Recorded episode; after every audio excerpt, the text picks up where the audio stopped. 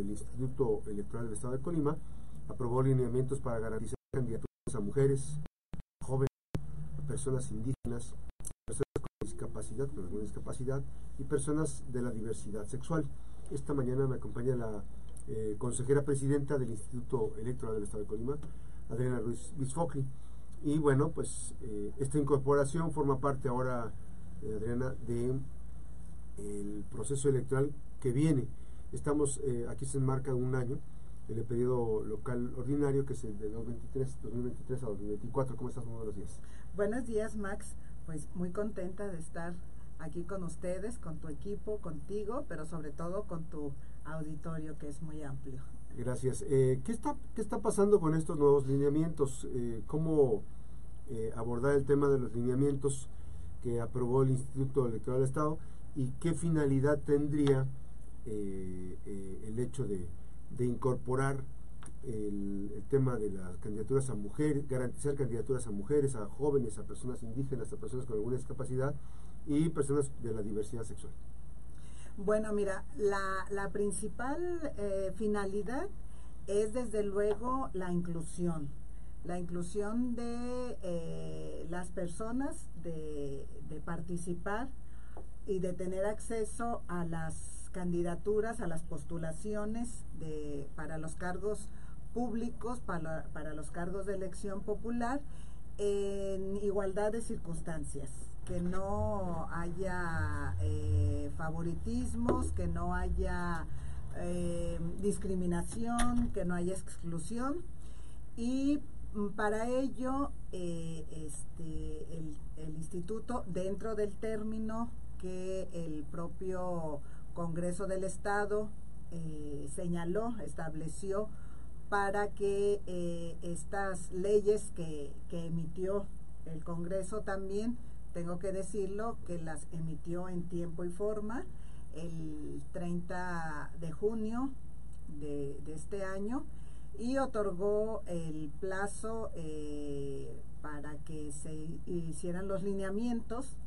Eh, yo, yo les digo que, es para que se aterrice la ley, el, Congreso legisla, el Congreso dice qué y en el instituto, eh, en los lineamientos estamos diciendo cómo. Y para ese efecto, pues el día 31 de agosto aprobamos en una sesión eh, pública extraordinaria tres lineamientos, que son el de la paridad del 50-50, llamado 50-50, que eh, indica a los partidos que del total de las candidaturas que tienen, el 50% deben de ser para las mujeres y el 50% para los hombres. También se, se emitieron los lineamientos para otra cuota que ya estaba establecida y que funcionó en, en 2021, eh, que fue que es la cuota de jóvenes, que este, la, la, ley les otorga a, a, las personas entre 18 y 30 años el 30% del total de las candidaturas que vaya a postular un, partido político o una coalición, una candidatura común, como, como la, la figura que, que, elijan los, los partidos políticos. Eh, en, esa, en esa figura, si deciden ir solos, si deciden ir en coalición, si deciden ir en candidatura común, eh, tendrán que cumplir en la postulación de las candidaturas con el 30% de jóvenes. Y, por último, eh, no es que sea la, la, menos importante, ni mucho menos, sino que es la más reciente. Eh, esta, no se tenía legislado todavía en Colima y por, por el trabajo del, del, Instituto Electoral del Estado en coordinación con el INE y eh, posteriormente en coordinación con el Congreso del Estado, se legisló para que eh, el 10% del total de las candidaturas de los partidos políticos o, coaliciones eh, sean incluidas personas de las comunidades indígenas, personas de la comunidad LGBTQI y personas que tengan alguna discapacidad. Entonces, eh, también, como se legisló, como lo había comentado, en el mes de junio, pues entonces este, el Instituto Electoral ya emitió los lineamientos. Tengo que, que decir que fue un trabajo eh, de, mucha, de mucha interacción, de mucha coordinación, primero con los tres grupos a los que ya les reconocieron eh, y les otorgaron el derecho de, de, acceder a las candidaturas y por otra parte con los partidos políticos. Todo el mes de, de agosto estuvimos eh, reuniéndonos eh, las consejeras de la, de la este, Comisión de Igualdad, eh, Paridad y Perspectiva de Género eh, los partidos políticos, las personas que tienen alguna discapacidad, las personas que pertenecen a las comunidades indígenas y a la comunidad de la diversidad sexual. Estuvimos en contacto, intercambiando opiniones, este, escuchando propuestas y finalmente, pues el, instituto eh, emitió los lineamientos que fueron aprobados el día 31. Y pues creo que, con esto es un paso muy, muy importante para, para la inclusión en nuestro estado. Es un paso importante para la vida democrática de Colima, que, que ya ninguna ninguna persona eh, que aspira a una candidatura es, tenga tenga que ser como hace uh -huh. todavía algunos años que fuera hombre este de edad media etcétera etcétera uh -huh. luego bueno pues ya unas pocas mujeres y, y así no ahora ya en cuestión de género es 50-50 en cuestión de, de las juventudes el 30% y eh, para los estos tres grupos de atención prioritaria el 10% de las candidaturas. ¿Qué, ¿Qué, va a garantizar, Presidenta, qué va a garantizar que, mmm, bueno, hubo un tiempo en donde más llamadas Juanitas, ¿no? Que les hacían renunciar, que les daban una beca, este, que les daban un apoyo y algunos se quedaban como titulares de, del cargo. Este, ¿Cómo se debe garantizar? O sea, la persona eh, que asuma la candidatura es la titular si gana eventualmente la elección ya sea por representación proporcional o de mayoría este va va es la que gana finalmente la que debe sí. representar no necesariamente tiene que renunciar o sea no. van a dar ustedes una, algún tipo de capacitación para socializar la importancia de no prestarse a, a enjuagues sucios ahí para tratar de abrir paso es decir tenemos cinco personas con alguna discapacidad o dos de la comunidad eh, eh, LGBTIQ más o mujeres y decir al rato, ah, sabes que pues tienes que renunciar. Se da cuenta de la mitad, un periodo tuyo, la mitad y otro periodo otra la mitad. Qué bueno que fueran este, el titular, la, ¿cómo se llama? La titular de la candidatura, una persona con discapacidad y su suplente que fuera otra persona con la discapacidad porque eventualmente quedaría, no sé, sal, eh, garantizada esa parte, ¿no? Sí, mira, en los lineamientos se establece efectivamente esto, eh, que las candidaturas de mujeres uh -huh. así sean, si la, este, las, el 50% de mujeres deben de postularse propietaria y suplente mujer. Ahí va amarrado, ahí va, ahí va, digo, ahí va este, bien coordinado. ¿Qué más?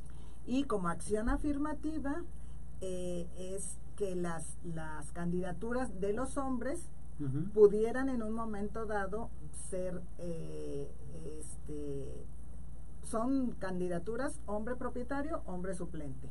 Y eventualmente podría ser una mujer la suplente, pero solo en las candidaturas de mujeres, de perdón, de hombres.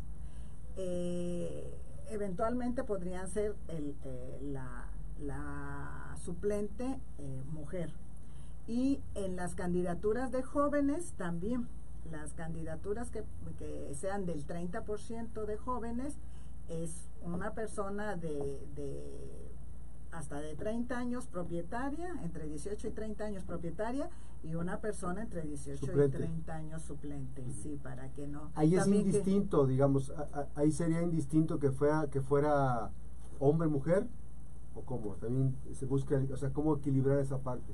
Ah, no, es que mira, la, las, las eh, candidaturas primero se tiene que respetar el 50 por 50. O sea, ahí va el equilibrio. Empezar, Ajá. hombre, mujer, 50%. Ajá. Y ya es, eso es por grupo social, o por, Sí. por, por grupo de, de sector de, de población. Sí, ya después eh, de Jóvenes, que ya hayan completado mujeres. su 50% de mujeres, pueden postular una candidatura de ese 50% este, con una mujer de de veintitantos años y, y una una este, una chica de 18 19 años y, y- pero cumpliendo la cuota de, de género. ¿Qué porcentajes manejan ahí eh, cada uno? el, el de los jóvenes el 30% Ok. el 30% de las ¿El candidaturas. 30% del 100 o, de- o del 50? Es del 100%. del ¿verdad? 100% Ok. sí Entonces, sí es del total de las candidaturas parte, el 50 y 50 es en cuanto a género. Ah, en cuanto a género. De ese 100%, un 30% está para jóvenes, Para de jóvenes. entre 18 y 30 años. así es ¿Qué porcentaje sigue? El de... el de los con- grupos de atención prioritaria ¿Qué son? que son eh, es el 10% Ya van Y- 40. Y, son la, de la, la, este, la comunidad LGBTT. Ese, ese es el 10%. Eh, no, las Ya. comunidades indígenas y las personas con discapacidad. Mm. Eso es lo que el legislador les este, otorgó como... como O sea, el 10% va incluido eh, personas indígenas, comunidad LGBT ajá, y personas con discapacidad. personas con discapacidad. Ese es un 10%. Sí.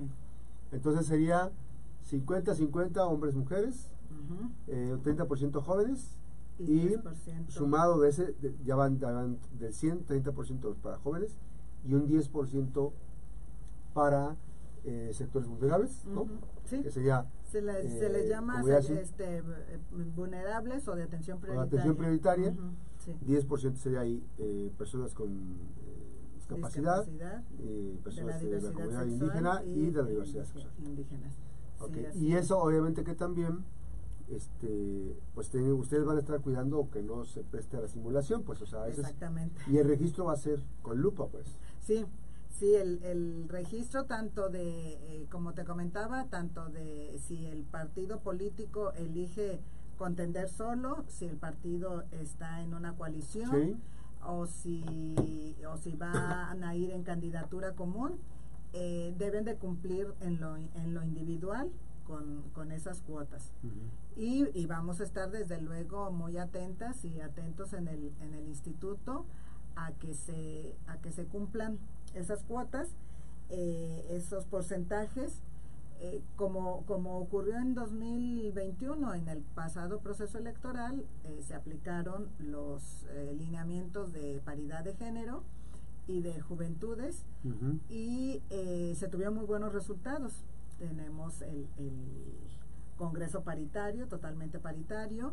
Eh, tenemos seis ah, ayuntamientos encabezados por mujeres.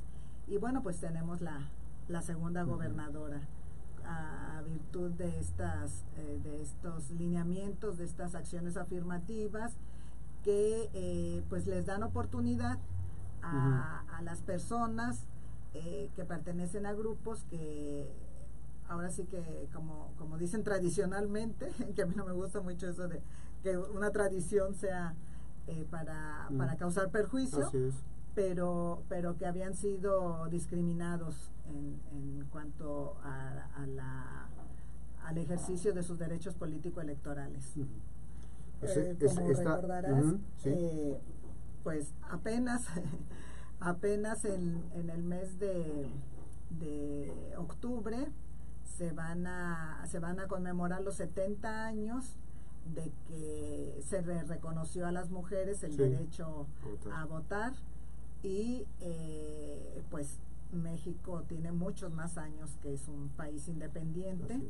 Entonces, pues poco a poco se han ido garantizando la, la, la inclusión, se ha ido garantizando la, el ejercicio de los derechos y creo que eh, pues al menos aquí en Colima, yo creo que en el país completo, pero en Colima ha estado dando buenos resultados y así vamos a estar eh, muy cuidadosas eh, y muy al pendiente de que esta vez así sea. Finalmente ya marcha bien el tema del presupuesto, ya generó conciencia las necesidades o siguen sin presupuesto. No, bueno, actualmente eh, seguimos sin, sin presupuesto, no nos han hecho ¿Qué deben ahorita? ampliación, perdón. ¿Qué deben ahorita? No, ya todo debemos. Pues el, el presupuesto eh, era suficiente únicamente hasta el mes de junio. Entonces, pues ahorita debemos rentas, debemos ¿Salarios? Este, el salario de las consejerías municipales y de los consejeros generales. Eh, no estamos percibiendo nuestro salario. nuestro salario. ¿Cuántas quincenas van? ¿Dos o tres? Eh, de junio para acá. Julio, julio, agosto. Ajá. Tres meses. ¿Y, qué les dice el gobierno? ¿Qué le dice la gobernadora? Pues la con la gobernadora no hemos hablado.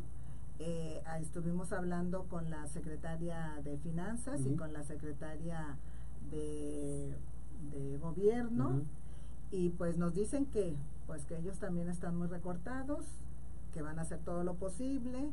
Nos ha estado pidiendo el director de, de, de egresos de la Secretaría de Finanzas toda la información, casi nos pide más información que Niosafi y todo se le está entregando. ¿No está en riesgo la elección de 2024? ¿No está en riesgo? Está en riesgo. Sí. ¿Por qué? En muy grave riesgo porque pues no tenemos dinero para hacer los, los trabajos preparatorios. ¿Y en este momento cuándo empieza el año el año este, electoral? empieza en este mes, ah, en, este, el mes de octubre. que entra, ajá. A más tardar, en la, o sea, en la primera quincena de octubre este. se instala el Instituto Electoral y pues no no tenemos dinero para hacer todo el trabajo previo que teníamos que haber iniciado precisamente en el que, que decir que este los las consejeras eh, y los consejeros municipales este en los generales no son este, madres de la caridad.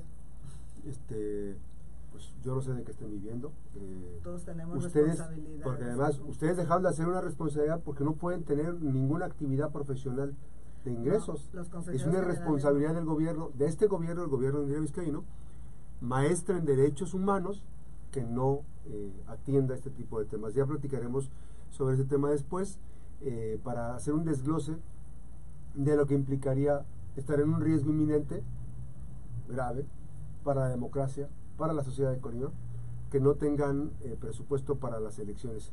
Porque finalmente, pues ni modo que vayamos a hacer elecciones a mano alzada, ¿no? Este, pues no. Imagínense ustedes, ¿no? Este, ahora que están, ¿no? Este, si hay dinero para irse a Jalisco, para irse a las actividades, las denuncias que se hacen, pero no hay dinero para lo prioritario. Pero bueno, ya platicaremos de eso más adelante. Gracias Adriana Ruiz Isfocri, consejera presidenta del eh, propio eh, Instituto eh, Electoral. Gracias. Muchas gracias a ti, Max, y un saludo muy afectuoso a todo tu auditorio. Gracias, ahí este, tengo, parece que tengo ese, aquí, gracias. Precaución en el crucero del costeño a la altura de la Pepsi a medio tramo saliendo por la unidad deportiva sur, la autopista, hay un tráiler por el carril de alta velocidad que pegó con el acotamiento. Eh, ya hubo una carambola y un tráiler se llevó los carros. No sabemos si hay lesionados, hay que checar con, con Cruz Roja. Nos comentan que eh, un camión de volteo fue el que ocasionó este accidente ahí. Vamos a checar si hay lesionados. Maneje con precaución en esta zona. Regresamos después de la pausa.